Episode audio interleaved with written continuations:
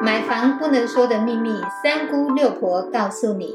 大家好，我是三姑，超爱问。我是六婆蒋光光。买房一百问第二十五问：二楼有露台与两房没有车位，可以买吗？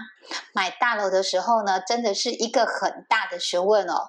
我们来请问一下六婆，针对二楼有露台的房子跟两房却没有车位的房子，这两款房型在买房的时候，到底该考虑的重点是什么？我们来了解一下哦，我们的房型其实有几种哈。第一个就是可能是顶楼有露台，然后再来是二楼有露台。我们先来了解露台这件事情，有露台真的很棒。如果它是透天有露台，很棒，那是你私人的。如果是大楼有露台，对不起，这个空间呢就等于是所有区分所有权人共有。所以你不能擅自的去加盖任何的有顶盖的一个动作，就是说你不能搭铁皮屋啦。那我们要去了解二楼的露台，你既然不能搭所谓的一个遮风避雨啊，或者是你出去不会淋到雨啊，那你为什么要买露台？如果在二楼，你要知道楼上有东西掉下来，直接就是你二楼接住了。那你出去的时候，万一被扎中，那怎么办？再接下来，会不会有垃圾往下丢？我相信到目前为止还是有这个可能。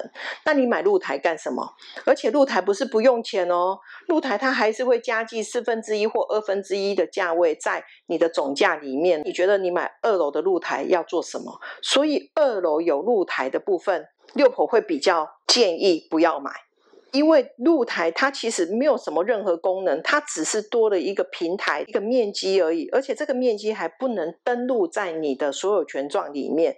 我们再来想想哦，如果遇到台风，直接就是把风灌到你们家，所有的楼上的一些杂物吹下来，刚好就是在你们家的一个露台的部分，因为它没有顶盖，所以安全性是你要去考虑的。露台的部分，六婆比较会建议大家不要买。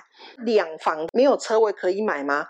当然可以买，但是你要知道，如果你两房有车位，是不是会比较好卖在日后的部分？但是你现在口袋又不够深，然后你的车子又不是很好的车子，那接下来你也没有车子，也许你现在只是想说，我一定要买车位。如果是这些很牵强的理由，六婆会建议大家不要买车位。两房没有车位，以后好卖吗？可能延伸下来的问题就是这样子。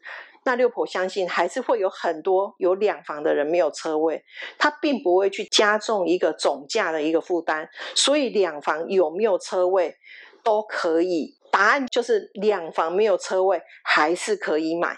原来买二楼的露台要加价不打紧，更要接受到大楼管委会的很多限制，所以买房前真的要特别考虑清楚。另外，关于车位的部分，则是要考虑到自己是否有停车，或者是建案附近是否停车方便的整体状况去做考量，否则就算买了车位，功能其实也不大哦。谢谢您的收听。如果你对收听的内容有不了解的地方，欢迎在下面留言，六婆讲光光将会为您解答哦。我们下回见，拜拜，拜拜。